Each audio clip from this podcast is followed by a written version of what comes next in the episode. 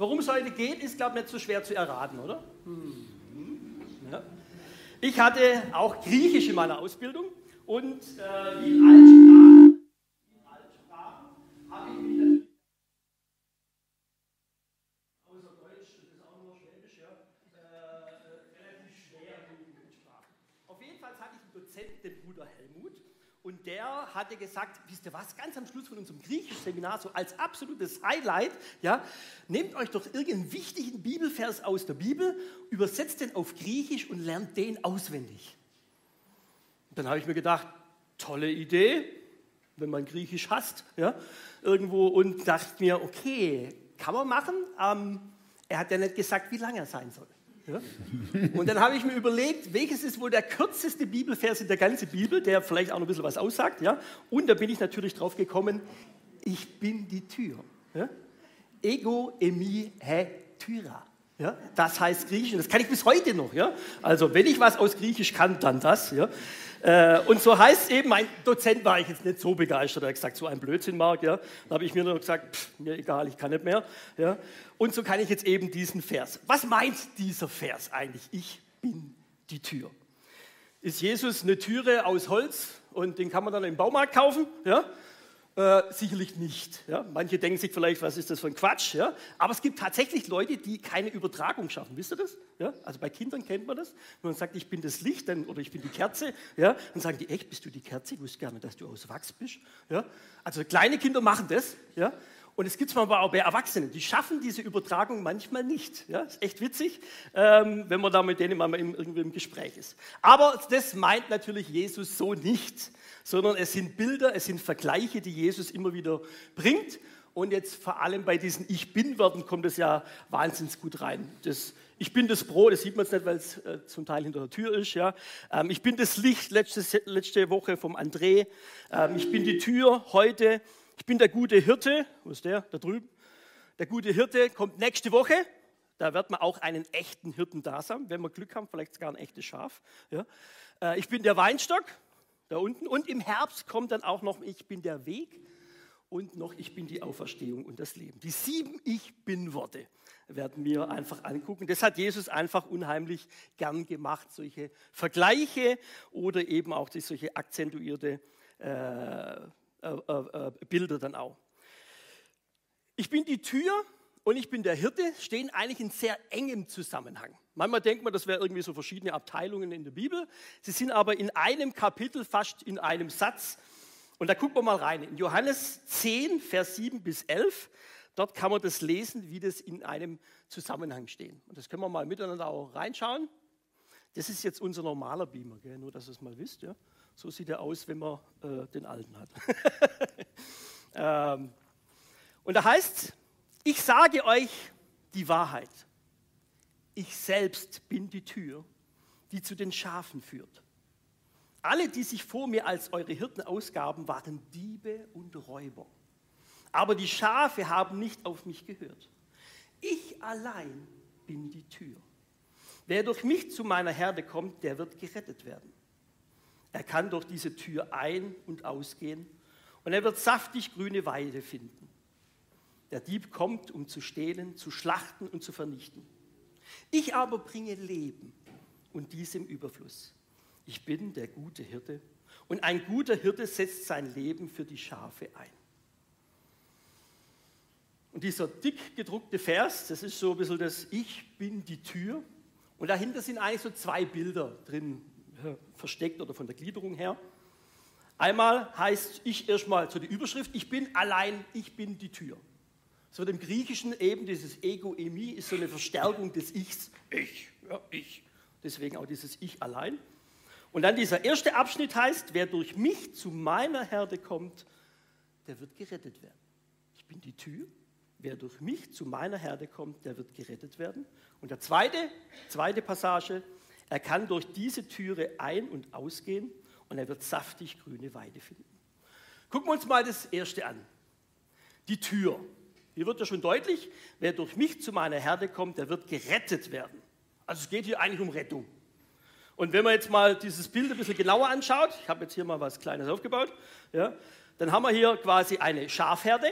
Ja, und wir haben einen Stall, der aber, ich sage jetzt mal in dem Sinn, komplett umbaut ist. Also wahrscheinlich sogar mit Dach, mit Fenster, mit sonstigen Dingen. Also jetzt nicht irgendwie so nur so ein Gatter, ja, sondern wirklich, wo es auch ein, ein großes, gewichtiges Tor gibt. Manchmal waren die Hirten sogar, äh, wenn sie übernachtet haben, haben sie die Schafe reingelassen und haben sich dann vor das Tor auch gelegt. Manche sagen, es gab wie so eine kleine, wie so eine, wie so eine Katzentüre, ja, äh, wo die Hirten dann da davor waren, damit keins raushüpft. Ja. Äh, ähm, aber so war der Hirte, hat einfach einen abgeschlossenen Bereich. Und jetzt draußen gibt es eben Gefahren. Ja, in dem Fall ein Löwe. Ja, ja. Oder natürlich damals auch Wölfe, Bären. Äh, und deswegen ist es so wichtig, dass ich sage, jeder, der durch diese Türe reinkommt, wird gerettet. Sonst wird es gefressen vom Löwe. Also muss der Hirte sagen, auf, schnell alle rein. Hier ist der Hirte. Okay, der sagt, alle schnell reinkommen und dann flitzen da alle rein. Alle Schafe müssen da rein. Ich kürze es mal ein bisschen ab. ja, ich bin jetzt hier nicht beim Kindergottesdienst. Ja? Also alle Schafe sind drin. Ja? Ähm, und ist jetzt grundsätzlich gibt es auch nur diese eine Tür. Also es gibt keinen Nebeneingang oder sowas. Ja? Es gibt nur eine Tür. Und sicherlich gibt es vielleicht woanders auch noch irgendwelche Türen oder sonst was, wo die Schafe theoretisch auch hingehen könnten. Aber das sagt Jesus, das ist eher Angebot zweiter Klasse. Ja? Habt ihr im Text vorher so ein bisschen gehört, was für egoistische Ziele diese anderen Hirten haben. Und früher oder später werden die von diesen, ich sag mal, von diesen Stellen, die dahinter sind, verborgen sind, auch enttäuscht. Sie werden sicherlich ausgebeutet. Oder sie haben vielleicht gar kein Interesse an ihnen und ich habe bloß eine Aufenthaltsstätte. Oder noch schlimmer, es ist der Metzger. Ja, kann ja auch sein. Also von daher wichtig, es gibt eine Türe und es gibt einen Hirten, der hier auf seine Schafe auch aufpasst. Weil nur der gute Hirte, der weiß, was für seine Schafe wirklich wichtig ist. Der kennt sie und der hat auch das richtige Herzblut für sie. Wir werden nächste Woche ganz viel hören über den Hirten und was so sein Herz ist. Ähm, wir haben ja bei uns einen Schäfer bei uns in der Gemeinde und da war ich äh, am Freitag war ich mit ihm auf der Weide. Ich sage euch, das ist so herrlich, ja, diese Schafe, die Sie kennen, der, der kam da rein ja, und alle Schafe ja, pff, zu ihm hin. Ja, zu mir nicht, ich bin auch nicht der Hirte, ja, ich bin aber auch nicht der Metzger. Ja, ähm, und das war einfach herrlich anzusehen. Ja? Der Hirte, der einfach sein Herzblut hat und die Schafe kennen ihn. Okay, das haben wir sicherlich verstanden, dieses Bild. Ja? Wie schön das auch ist, wie die Schafe alle zu ihm strömen, weil sie wissen, der hat uns lieb, der kennt uns. Sogar manchmal, aber unser Schäfer kennt alle mit Namen. Hat zu jedem Schaf eine Geschichte. Ja? Aber werden wir dann noch sehen nächste Woche. Okay, soweit das Bild jetzt wieder. Jetzt wieder abstrahieren. Ja? Wir sind ja jetzt aber keine Schafe. Und ich glaube, die Angst vor Wölfen, vielleicht, wenn man durch den Schwarzwald läuft, ja, aber Löwe und Bär wird schon schwierig. Ja. Irgendwo, da haben wir eigentlich überhaupt keine Probleme. Wir haben andere Türen. Vor was müssen wir denn eigentlich gerettet werden? Vor was müssen wir gerettet werden? Ich denke, es gibt so, sagen wir, drei Punkte, wo ich mir so überlegt habe, wo manchmal unser Herz wirklich verrückt machen. Einmal sind Sorgen. Wie so Schafe auch. Die wollen essen, trinken und sonstige Dinge. Das sind ihre Sorgen. Und das ist bei uns doch nicht genau das, ist doch genau das Gleiche. Unsere Lebensmittelhaltungskosten oder unsere Lebensunterhaltskosten, die steigen immer mehr. Und je nachdem, wenn man jetzt nicht gerade eine große Rente kriegt oder einen guten Lohn, macht einem das schon zu schaffen. Ja, also wirklich zu schaffen, man sagt, hey, wo soll das eigentlich enden?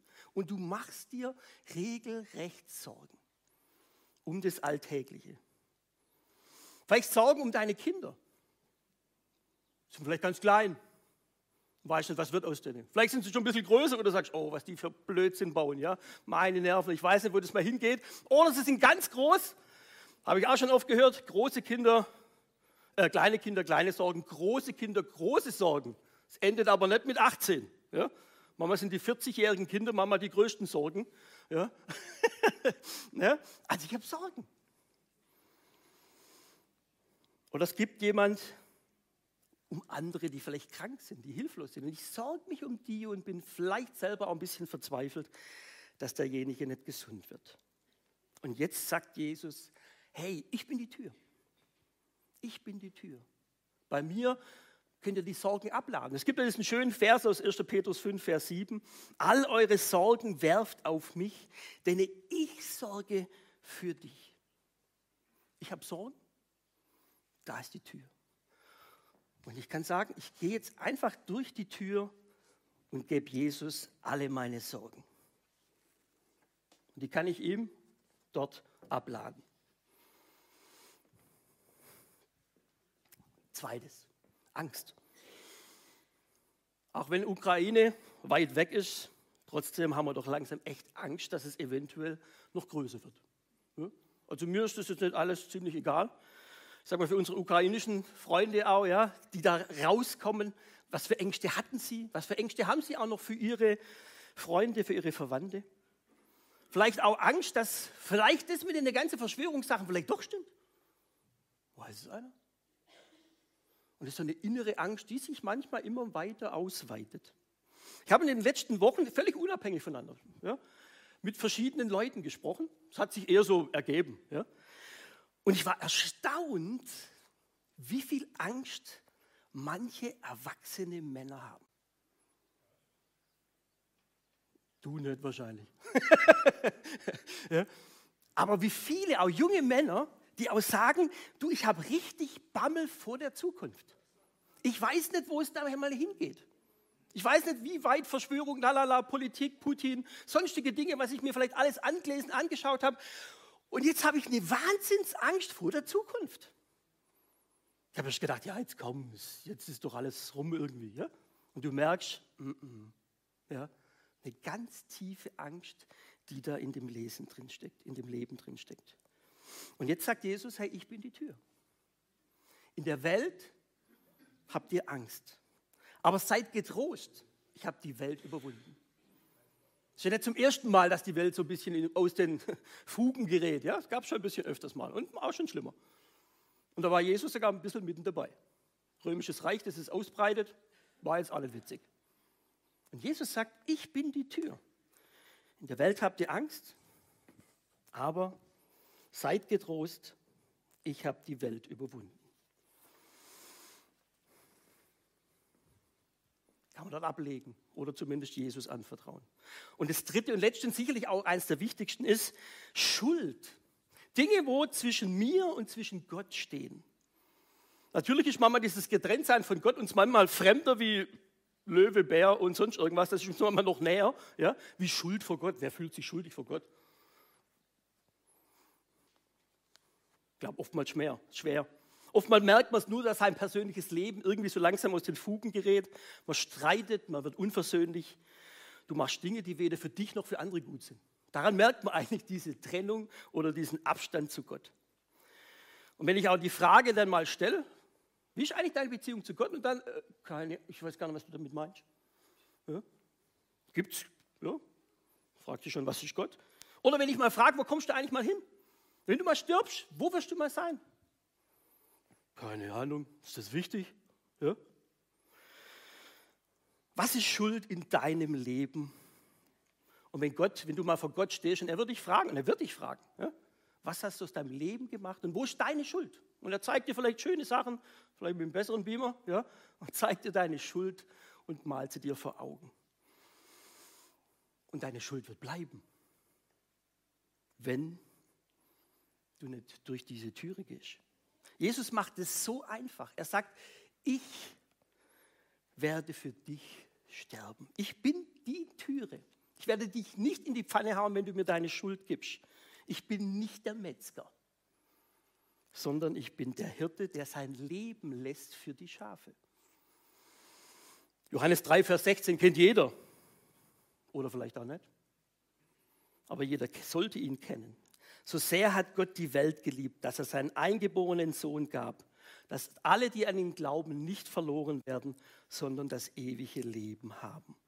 Und dann kannst du mit deiner Schuld kommen und kannst durch diese Tür gehen und sie bleibt hinter der Tür. Also wir merken, diese Tür hat eine wahnsinnige Macht, sage ich jetzt mal, mein Leben positiv zu verändern. Jesus ist die Tür.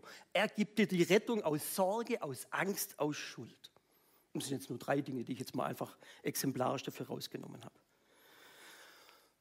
Er ist die Rettung.